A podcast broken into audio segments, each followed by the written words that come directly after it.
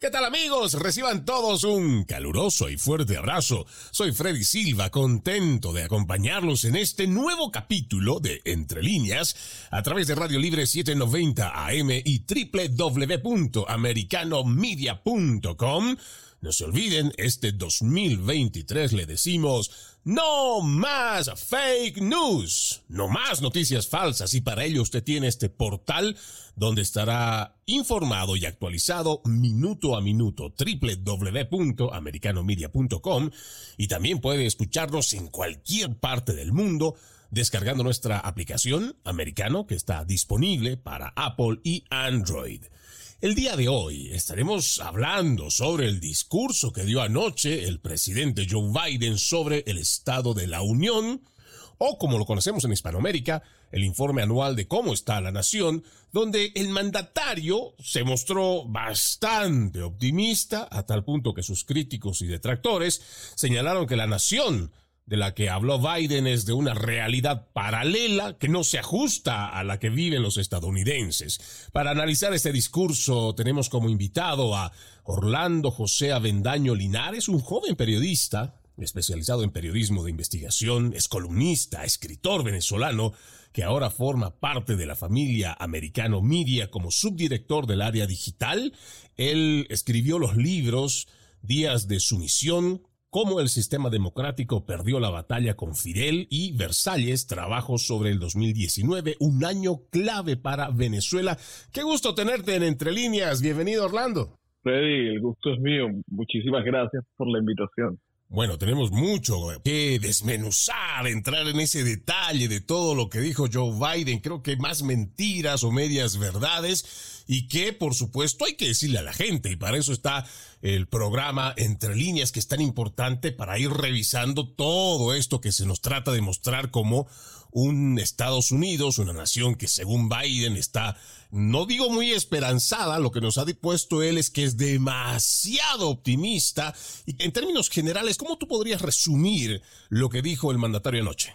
Mira, es lo que tú estás diciendo, es eh, optimista, pero es un optimismo completamente desapegado de la realidad y fantasioso.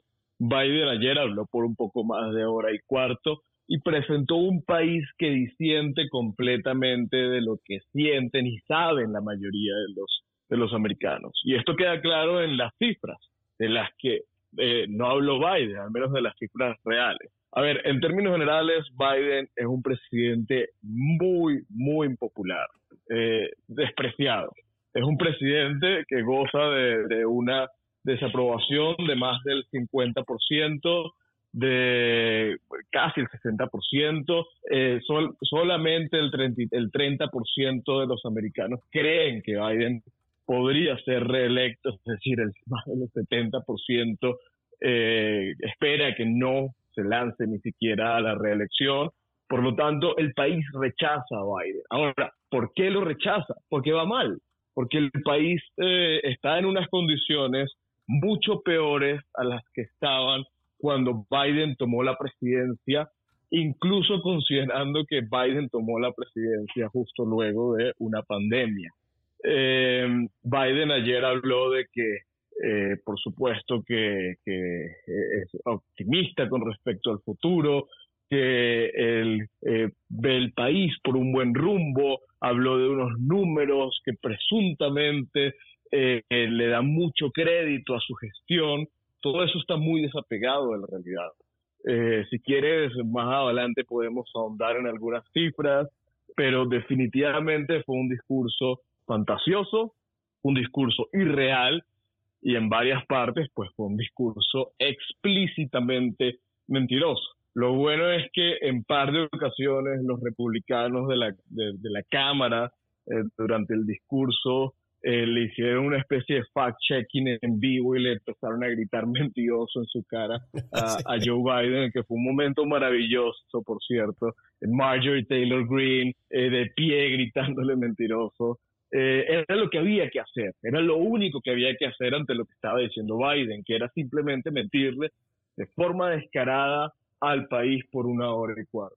Claro, yo, yo por ejemplo veo esos momentos como épicos y comparto contigo. Y a pesar de que dentro de lo que uno podría pensar ser un conservador respetuoso, cuando una persona adulto mayor como, como Biden se está dirigiendo y por supuesto uno diría pues hay que respetar al viejito pero en realidad en este punto y, y, me disculpará la gente no y créanme que en lo mejor de lo que han invertido mis padres en mi educación yo jamás trataría siquiera de ridiculizar a un personaje de esta edad. El problema es que cuando hablamos de un sujeto que no solamente está, yo sigo pensando, ¿de dónde salieron esos 80 millones de votos que hoy este presidente tiene que ocultarse entre rejas, que cuando ya empezamos a ver eh, solamente en términos de cuántos lo siguen en su cuenta oficial de Twitter, que cuántos no eran bots, y cuando uno empieza a ver todas estas cosas, como es que no es que le va faltando el respeto, es que realmente carece de todo esto como para tenerlo, y el aplauso que empieza a tener por parte de sus seguidores cuando incluso tiene tanta dificultad no solo para leer un teleprompter, sino para tener cierta continuidad en lo que está hablando.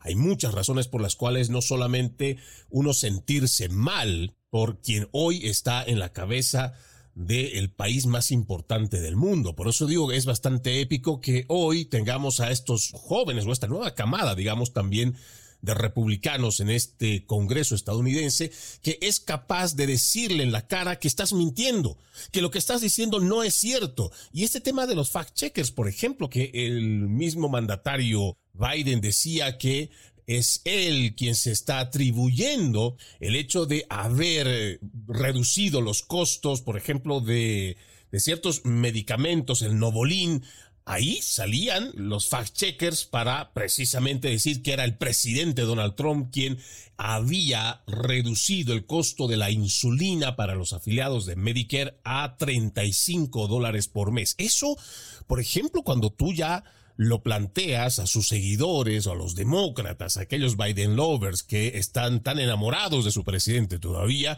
ellos desconocen. Y cuando sale a decir este personaje que él es el que está reduciendo drásticamente el costo de la insulina en favor del pueblo, eso es mentira. Que si nosotros no salimos a decirlo, Orlando, pues el mundo se lo cree. Sin duda. Biden arranca diciendo que ha creado, eh, si no me equivoco, la cifra que usó fueron fue la de 14 millones de, empleos. 12 millones de empleos. 12 eh, millones, gracias por la corrección. Todos, todos, incluso los eh, opinadores más demócratas, coinciden en que es equivocado, es muy, muy eh, torpe que Biden busque atribuirse esta cifra. Primero, porque pues muchos de esos empleos que vienen creándose son eh, de, la, de, la, de la administración anterior, eh, vienen precisamente por el boom económico, pese a la pandemia, eh, en que ya traía el presidente Trump. La verdad es que la economía durante la administración Trump estuvo en su mejor momento en décadas y el crecimiento económico y la creación de empleos también. Y, y además, Biden se atribuye algo que no le corresponde porque eh, eh, eh, es evidente, ¿no? La, el, boom económico, que ha sido bastante lento luego de la pandemia, iba a producir esto. Cuando tú cierras la economía de golpe, como impulsó el Partido Demócrata y como impulsó el mismo Biden, dañando la economía terriblemente, pues cuando la abres, naturalmente aparecen los empleos que acababas de destruir. Muchos de esos empleos, otros no. De hecho, la recuperación ha sido muchísimo más baja de la que eh, esperaban los economistas. Ahora, eh, él habla de que eh, la inflación, que es realmente uno de los mayores problemas que tiene ahora Estados Unidos, que es atribuible a efectos externos. Miente y es irresponsable. Sí, efectivamente, hubo una pandemia ya hace un tiempo en que, por cierto, el Partido Demócrata, insisto, trató de empeorar con todos los cierres y todas las medidas draconianas. Sí, hay una guerra en curso, pero no todos los países eh, les, les está yendo como les está yendo a Estados Unidos. Efectivamente depende del manejo. ¿Y cuál es el manejo eh, ahora en los Estados Unidos? Un gasto masivo impulsado por el Partido Demócrata y por supuesto por Joe Biden. Inflación de 9,1%, la más alta en 40 años el precio del huevo ahora aumentando, que es una locura, en 33%.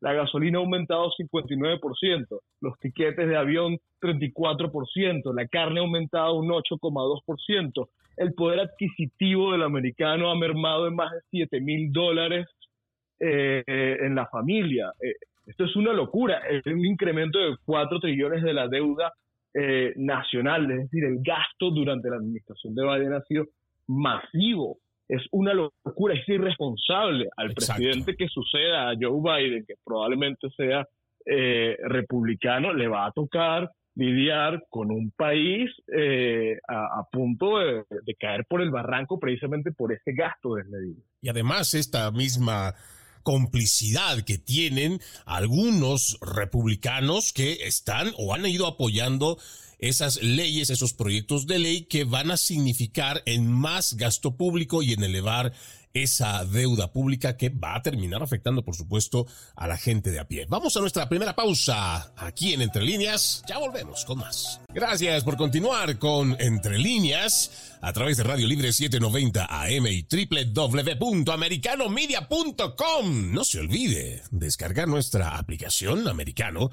que está disponible para Apple y también Android.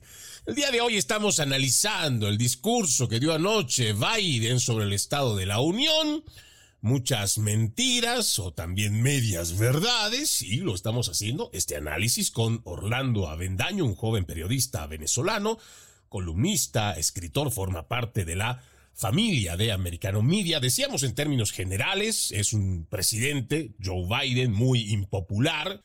Sus seguidores no esperan que se repostule para el 2024 ha ido mintiendo en temas muy cruciales y creo que aquí hay que hablar muy claro, incluso con los mismos fact-checkers, cuando Biden dice que él ha creado 12 millones de nuevos empleos. Es más, voy a ser más textual. Dice, hace dos años nuestra economía se tambaleaba. Mientras estoy aquí esta noche, hemos creado un récord de 12 millones de nuevos empleos. Más empleos creados en dos años que los que cualquier presidente haya creado en cuatro años. Sin embargo, y esto para los fact-checkers y también hay que decirlo, los Biden lovers que se creen cualquier cuento que le dicen, según la Oficina de Estadísticas Laborales en Estados Unidos, la economía bajo Biden solo ha agregado 2,7 millones de empleos en general porque el resto, como ya lo había mencionado también nuestro invitado, se había perdido durante la pandemia del COVID-19. A esto hay que añadirle lo que mencionabas también, y esto por supuesto hay que profundizar, Orlando, en el tema de la inflación porque la inflación, si bien es cierto, no solo es producto de las malas decisiones de esta administración, sino incluso de la anterior, con el hecho de estar inflando la deuda pública para regalar dinero, lo que yo en su momento denuncié diciendo que es una forma de sobornar al pueblo para que no se levante, no proteste en contra de esas medidas draconianas, que por suerte en muchos estados republicanos no se dieron, pero en la mayoría de los demócratas sí. Y la forma en cómo acallaron o evitaron protestas de sus ciudadanos fue dándoles esto que yo llamo un soborno o regalarles dinero, lo que hizo que se creara esta bola inflacionaria que llegó a punto récord superando 9.1 en cuanto al porcentaje de inflación, el más alto en más de 40 años. Pero cuando se refiere Joe Biden a ese mundo paralelo, a, eso, ese Estados Unidos, que para el ciudadano de a pie es realmente muy duro tratar de llegar con el mismo cheque para poder cubrir la renta, la comida, la gasolina, incluso hay también una mentira dentro de lo que él dice que se ha reducido 1,5% digamos que podría decirse que se ha rebajado ese 1.5%, pero si él toma en cuanto asume la presidencia, en la Florida estábamos con 2 dólares 15 centavos para cuando él asume el precio del galón y llegamos a pagar casi 5 dólares, en otros lugares más de 7. Entonces, me parece que esto es muy engañoso cuando se le dice estas cosas a la población, Orlando. Sí, de acuerdo. Él trabajó con, con cifras que, que existe, existen para manipular a, quienes ayer lo, lo estaban escuchando. Eh, puro wishful thinking presentó un país, insisto, que es eh, muy, muy eh, lejano de lo que todos los americanos saben.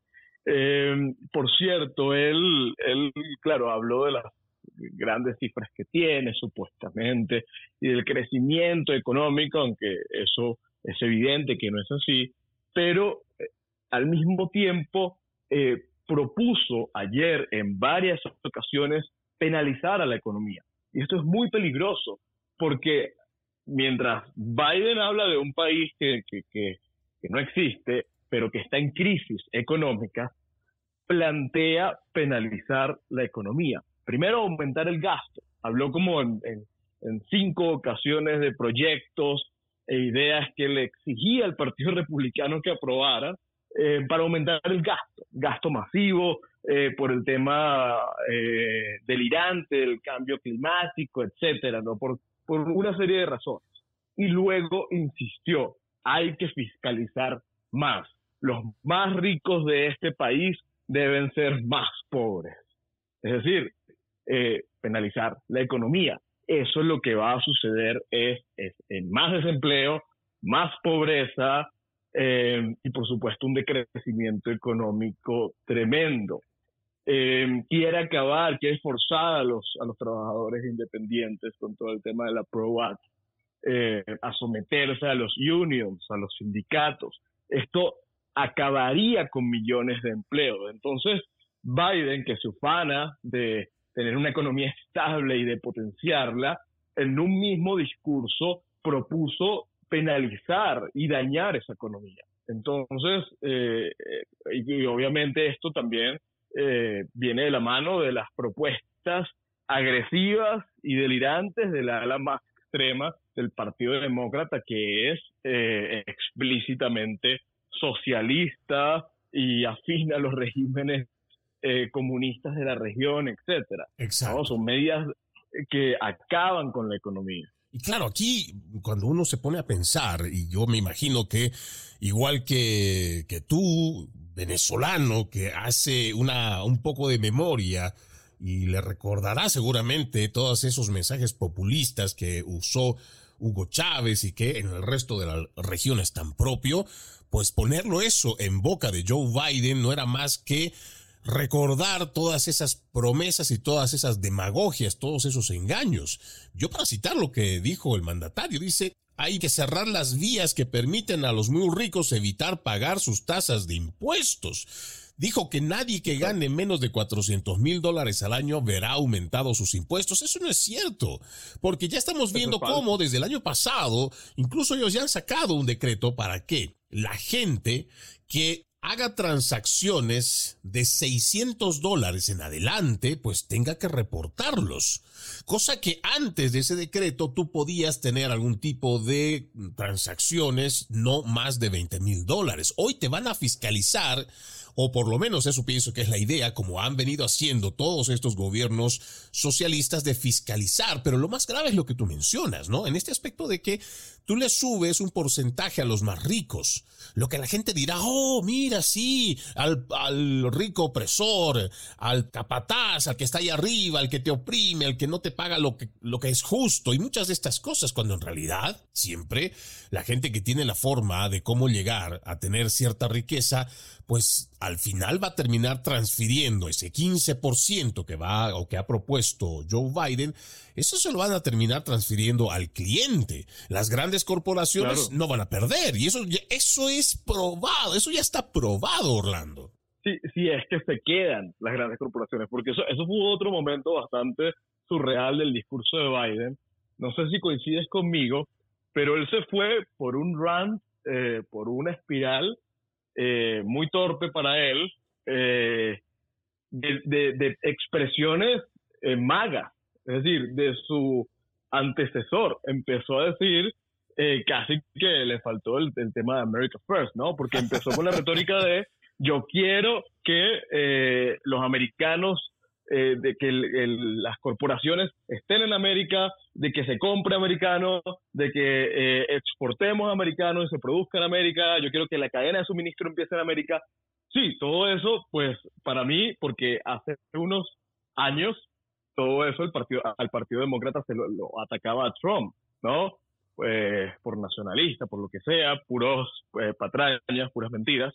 Pero claro, hoy lo dice porque como no tiene más que decir, pues tiene que apelar a algo que sabe que es popular y que precisamente era, eh, era columna vertebral de lo que eh, planteaba Trump. Pero es paradójico porque él dice que quiere que las grandes corporaciones, las compañías produzcan en Estados Unidos, sí, pero quiere fiscalizarlas. Entonces, ¿cómo va a lograr eso si precisamente quiere irse contra donde está el dinero? Lo que va a, terminar generando, como siempre lo ha generado el Partido Demócrata o este Partido Demócrata Radical, es que las compañías se quieran ir porque en Estados Unidos no tiene sentido producir por eliminadas, ¿no? Obviamente eso cambió muchísimo con el presidente eh, Trump. Claro, y lo más peligroso, por lo menos uno haciendo la comparación con el resto de Latinoamérica, es el hecho de que cada vez que el gobierno va creciendo y el gobierno piensa que tiene la potestad de decirle a su pueblo cómo debe vivir y cómo entrometerse incluso en algo tan personal como es llevar adelante sus negocios, pues uno termina cediendo esas libertades individuales que han hecho a esta nación una nación muy grande. Pero además, cuando nosotros entendemos el concepto del sueño americano, más allá de lograr lo que uno quiere o por lo menos lo que uno anhela cuando uno va pensando en su país y la falta de oportunidades, lo que ha hecho del sueño americano bastante rentable para muchos de los que vienen fuera de la nación es el hecho de que tú puedas tener una libertad financiera, una libertad económica, que no necesariamente esté atado a que seas un empleado de una gran corporación, sino que tú seas dueño de tu pequeño negocio, que seas capaz de no solo mantenerte a ti, generar empleo para otras personas y ser dueño de tu tiempo, ser dueño de tus ingresos y tener una vida que podríamos decir con cierta libertad financiera. Pero mientras cada vez veamos a un gobierno crecer, entonces cada vez ese gobierno va a pensar que tiene la potestad de decidir sobre los ciudadanos. Vamos a ir a una nueva pausa, amigos de Entre Líneas. Ya regresamos con más. Gracias por continuar con Entre Líneas a través de Radio Libre 790 AM y www.americanomedia.com. No se olviden que pueden descargar nuestra aplicación gratuita americano que está disponible para Apple y también Android.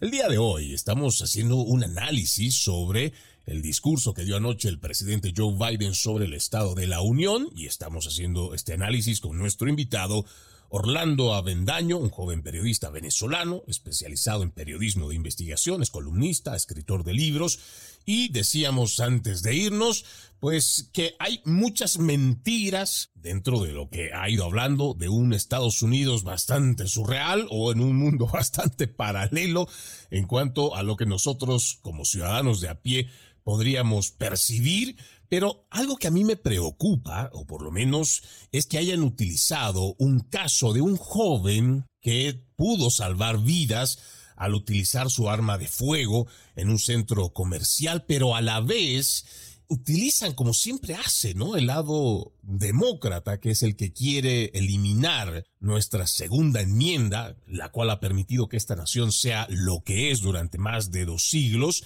y habla directamente de prohibir las armas de asalto y que cuando uno hace el análisis profundo, no es que realmente estén hablando de un arma de asalto, sino que ellos quieren ir por toda la segunda enmienda, porque esa es la idea y ese es el plan de la internacional socialista desarmar a una nación para que cada vez ese pueblo esté en indefensión. Y eso a mí, entre las muchas cosas que, que dio en su discurso, que dijo en su discurso Biden, realmente me preocupa, Orlando. Sin duda. Eh, bueno, la voluntad del Partido Demócrata de acabar con la segunda enmienda es algo eh, ya de vieja data. El Partido Demócrata, eh, sobre todo a partir del ala más radical que se ha tomado el Partido Demócrata por completo, es su propósito principal, acabar con la segunda enmienda. Por supuesto, Joe Biden es útil a ese propósito. Eso es muy peligroso, sobre todo porque eh, detrás de la retórica de acabar con la segunda enmienda que empieza por, sí, quizás una medida que pudiera ser más fácil vender, que solamente vamos a prohibir las armas de asalto, pero terminan quitándole a cada quien su derecho a defenderse, eh, la mercadean por, con pura manipulación, la mercadean a partir de la distorsión de la realidad. Y es eh, precisamente eh, el ejemplo que tú estás poniendo, que fue bastante bajo, que es el de este chico Brandon, que precisamente eh, evitó una, una tragedia. Cuando precisamente estos ejemplos deberían servir para lo contrario, ¿no? Para eh, robustecer la idea de cómo la segunda enmienda blinda a esta nación. Pero eh, Biden fue muy, muy mentiroso y manipuló muchísimo al referirse a la política exterior de, Estados Unidos.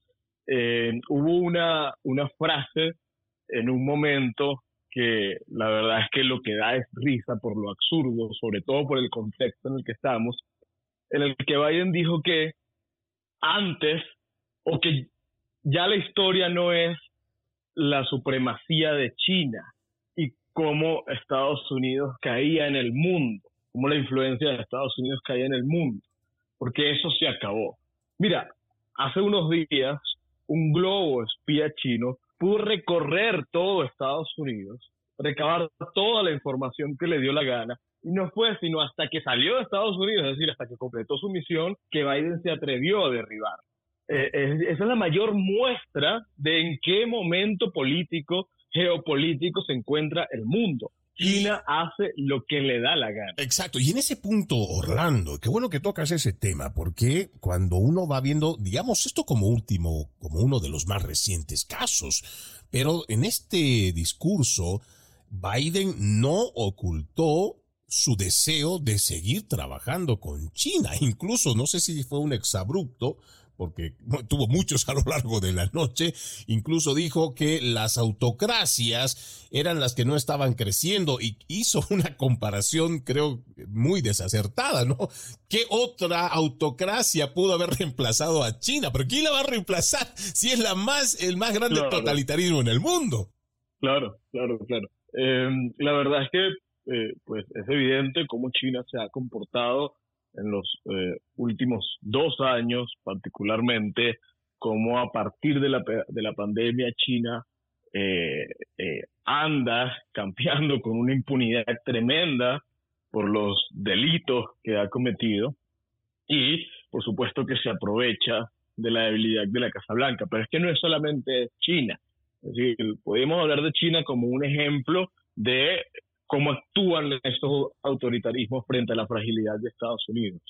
Pero podemos hablar de Irán, que hace también lo que le da la gana, cómo Israel ha sido acosado y sometido al terrorismo, como no venía siendo sometido en mucho tiempo precisamente porque sabe que los aliados de Estados Unidos están solos. Como en Latinoamérica crece la influencia de China, crece la influencia de Irán, mientras también se consolidan mucho más las dictaduras, como Cuba está más eh, tranquila que nunca porque sabe que y además está en, vísperas de negociaciones y de, y de conversaciones, porque sabe de dónde viene Biden, cómo ha, sido o qué, pueden esperar de, de, Biden. Recordemos que fue lo que pasó con, con, con el gobierno de Barack Obama en cómo Venezuela está más sólida que nunca, como el régimen de Maduro, que es un centro de operaciones del narcotráfico, eh, del terrorismo islámico, etcétera, está más sólido que nunca, en contraste con los días de Donald Trump, cuando estuvo más frágil que nunca. Es impresionante cómo un régimen pasa de estar en sus peores días a estar en sus mejores en un año de cambio de administración. Todo eso es consecuencia de la política exterior terrible de Joe Biden. Eh, y por supuesto, sin hablar de lo que yo creo que es un hito en la historia americana, un hito vergonzoso, que fue lo de Afganistán. Afganistán había logrado una, una recuperación democrática, precisamente gracias al esfuerzo, eh, cuestionable o no, de algunas administraciones, y eso se perdió en cuestión de dos semanas, precisamente por la torpeza de esta administración. Y hoy las mujeres de Afganistán eh, ni siquiera pueden ir al colegio y tienen que usar un burka porque eh, pues Estados Unidos cometió eh, la salida más torpe, porque el punto no era salir, obviamente había que salir, El punto fue cómo se hizo y demostró la incapacidad de Joe Biden en política exterior. Exacto. Y ahí hay que añadirle también, no solamente estamos hablando de la política exterior en ese sentido, en ese punto, sino también cómo se permitió más de 80, 90 mil de estos inmigrantes que no fueron controlados y que muchos de esos también estaban dentro de las listas de los más buscados por terrorismo y que todavía hay muchos que están deambulando dentro de los Estados Unidos. Sin duda, sin duda. Y agrégale, es que podemos estar toda la, toda la tarde en esto, Freddy. Agrégale el reciente intercambio del mercader de la muerte, un tipo que representaba un trofeo eh, imprescindible para los Estados Unidos, eh, por pues la basquetbolista que ah, gracias a Dios pudo regresar a, a, su casa que estaba en Rusia eh, detenida eh, abandonando, por cierto, a otros presos políticos que también estaban eh, en Rusia. Es decir, la simpleza, la ligereza con la que Biden maneja la política exterior ha puesto al mundo en un peor lugar, definitivamente. Claro, y ahí también habrá que añadirle cómo existe esta participación, tú ya lo decías eh, en el anterior bloque, en un gasto desmedido que no se está teniendo control en el apoyo a Ucrania. Y en base a esto, y hay muchas eh, pues denuncias en esta situación, ya algunos estarán de acuerdo, estarán o no estarán de acuerdo con el apoyo, pero se trata de una guerra en la cual Estados Unidos no está directamente inmersa, pero es como que si estuviéramos de lleno, porque se está mandando mucha plata y realmente lo que a nosotros, por lo menos como ciudadanos conservadores y de derecha, nos preocupa y nos molesta es que estemos pensando primero en asegurar la frontera de una nación que está muy lejos, de la cual ni siquiera estamos de forma directa en una guerra, y no seamos capaces de controlar nuestra frontera. Sin duda, yo ahí coincido, yo no estoy en, desacuerdo con, con, apoyar a una nación como Ucrania ante la evidente agresión de Rusia, pero es completamente amoral hacerlo en los términos en los que lo, lo, lo está haciendo la administración ante las crisis domésticas que hay que implican una atención mayor. Eh, tú no puedes enviar miles de millones de dólares a una nación a miles de kilómetros cuando en la frontera sur se te están colando también pues terroristas islámicos se te está colando eh, muchísimo porque no le das importancia. Eh, precisamente es la paradoja de esta administración, no desatiende lo urgente para tratar de corregir lo que no le corresponde directamente y lo hace además de la peor manera. Exacto, y ahí tenemos eh, por lo menos los datos extraoficiales, se habla de más de 4.2 millones de inmigrantes que están llegando a la frontera, muchos de ellos están ya dentro de los Estados Unidos, pero para esta administración allá todavía no hay crisis. Vamos a la última pausa aquí en Entre Líneas, ya regresamos con más. Seguimos con Entre Líneas a través de Radio Libre 790 AM. No se olviden, están invitados a visitar nuestra página en el internet www.americanomedia.com, donde este 2023 le decimos no más fake news. No más noticias falsas y también lo invitamos a que descargue nuestra aplicación gratuita americano que está disponible para Apple y también Android. El día de hoy nos acompaña Orlando Avendaño, un joven periodista venezolano, tiene una especialización en periodismo de investigación, es columnista, escritor de libros y estamos revisando las mentiras, medias verdades, toda esa demagogia que se utilizó anoche en el discurso del presidente Joe Biden sobre el estado de la Unión. Hemos visto a lo largo, no sé si compartir es conmigo, Orlando, cuando yo traté de hacer en simultáneo con CNN, con nuestra estación de Americano Media, que estaba con eh, Voz de América y en un portal en español, lo cual tuve que poner con subtítulos, es descarado como la prensa progresista en español no solamente no muestra los errores, porque yo vengo hablando sobre el deterioro cognitivo, no soy un experto, no soy psicólogo, no soy psiquiatra, pero yo creo que es fácil de deducir que ante tantas equivocaciones que tiene Biden, pues él tiene un notorio deterioro cognitivo. Pero cuando tú ves su discurso en español, en por lo menos en la prensa progresista, no solamente no comete errores, para ellos incluso lo que deberían de hacer, que es una traducción literal de lo que dice, no, ellos interpretan lo que quiso decir.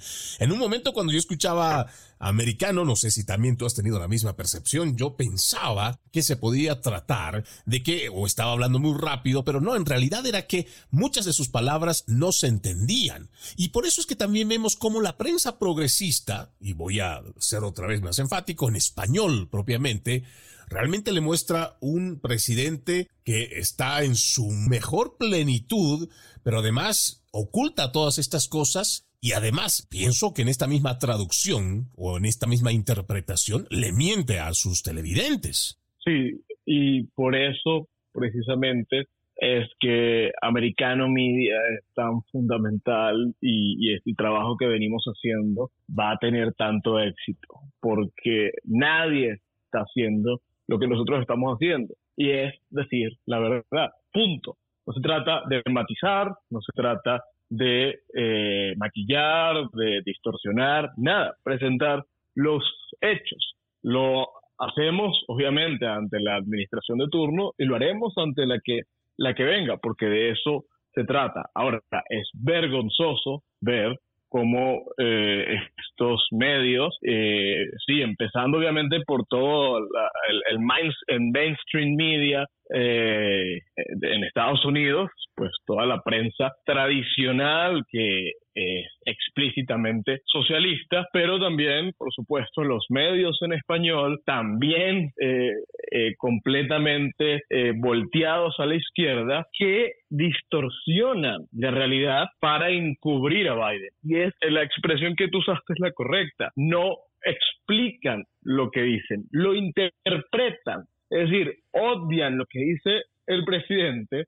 lo eh, ocultan y dicen lo que ellos creen que él fue que quiso decir. Es decir, eh, ellos aseguran que él lo que quiso decir fue esto y por supuesto es una versión mil veces mejor a la original que eh, normalmente es inentendible, la original. Entonces, eso es vergonzoso porque no es el papel de la prensa. Es decir, yo te puedo respetar un medio que explícitamente te diga eh, asumiendo con honestidad su línea editorial, mira, nosotros creemos en el gasto masivo, nosotros creemos que la economía de mercado está acabando con el mundo, nosotros, nosotros somos de izquierda. Exacto.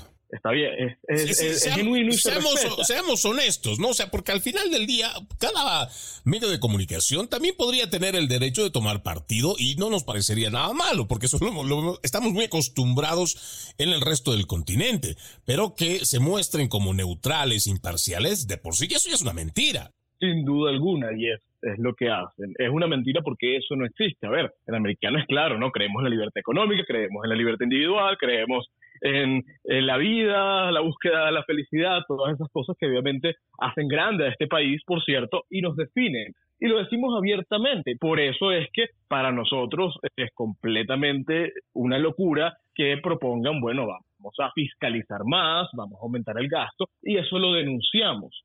Yo respetaría a un medio que crea en lo contrario y lo apoye. Ahora, que no me mientan en la cara y me digan, no, este tipo es un excelente orador, su discurso fue perfecto, fue magnífico y eh, todo lo que dijo es cierto, porque es evidente que no es así. Ahora, la, audiencia se da cuenta, eh, ellos que lo siguen haciendo, por mí, magnífico. Precisamente de ahí crecen eh, las alternativas con tanto futuro como la de Americano Media, que presenta otra versión que se ajusta a los hechos, a diferencia de la de, la de ellos. Exacto. Ahora, por ejemplo, voy a leer solamente dos líneas de lo que publica hoy Univision Noticias en su portal univision.com. Dice, En poco más de una hora, 13 minutos, Biden se dedicó a presentar una imagen optimista de la recuperación económica del país y de lo que considera la sanación, la sanación de la sociedad estadounidense y su democracia tras los eventos del asalto al Capitolio de enero de 2021. Como se esperaba, el presidente hizo énfasis en los buenos datos sobre desempleo o inflación que se han venido registrando en los últimos meses y asumió un tono combativo al prometer el desarrollo de políticas que beneficien a la clase trabajadora. Incluso advirtió a los republicanos que vetará leyes que considere que van en contra de los intereses de la mayoría de los ciudadanos. Tercer párrafo. Fue muy notable el estilo pendenciero que mostraron algunos congresistas republicanos. Es que cuando uno lee, eh, Es, que es hasta vomitivo cómo se prestan a este tipo de cosas. Sí, sí. ¿Por qué denuncian que el Partido Republicano le haya dicho a Biden, eres un mentiroso por decir que queremos acabar con la seguridad social, y, Biden no es capaz de decir quiénes son supuestamente los republicanos que apoyan esto, ¿por qué denuncian a los republicanos que eh, le dicen lo que corresponde y no denuncian que Biden no sea capaz de decir los nombres? Que Biden haya dicho eso a la ligera y no sea capaz de sostenerlo. ¿Por qué no denuncian eso? Es decir, denuncian la reacción a la mentira, no la mentira, es insólito. Entonces, em, obviamente ahí uno se da cuenta que lo que hay aquí es una agenda, es decir, hay que proteger y encubrir al presidente cueste lo que cueste. ¿Por qué? ¿Quién sabe por qué? ¿Por razones ideológicas? ¿Por razones económicas? ¿Por razones políticas? La que sea, pero es amoral. Oye, además que también, yo pienso que eh, lo bueno de todo esto es que gracias a instituciones como Americano Media y por supuesto muchas otras igual en inglés que están dando esta batalla cultural, pues la gente no es tonta y la gente se va dando cuenta y lo que hacemos es proponer precisamente eso desde este micrófono, que la gente haga un ejercicio de actitud crítica constante, porque el momento que usted lee, por ejemplo, este artículo de Univision, voy a saltar unos párrafos nada más, dice Biden resaltó, en su gobierno se han creado 12 millones de empleos, lo que habíamos mencionado, y que en ese párrafo no exista un periodista comprometido con su profesión a decir, hey, aunque eso no sea cierto o que por lo menos traiga, ¿no? El otro lado de, de esa noticia, pues la gente puede creérselo. Pero aquel que ya está despierto, aquel que es capaz de hacer preguntas, pues no se va a creer este cuento. Como tú lo decías, Orlando, nosotros podríamos quedarnos toda la tarde platicando sobre, haciendo eso, haciendo un análisis sobre las mentiras que dijo Joe Biden, pero como siempre el tiempo es el peor enemigo. Quiero agradecerte muchísimo que nos hayas acompañado. Él es Orlando José Avendaño Linares, joven periodista especializado en periodismo de investigaciones, columnista, escritor venezolano, forma parte hoy de la familia Americano Media como subdirector del área digital escribió los libros Días de Sumisión, Cómo el sistema democrático perdió la batalla de Fidel y Versalles, trabajo sobre el 2019, un año clave para Venezuela. Realmente un gusto haberte tenido en Entre Líneas. Muchas gracias, Orlando. Igual, Freddy, el gusto fue mío. Un abrazo. Un abrazo, de esa forma vamos poniendo punto final a este capítulo de Entre líneas. Soy Freddy Silva, los invito a que continúen con la programación de Radio Libre 790 AM americanomedia.com. Buenas tardes, permiso.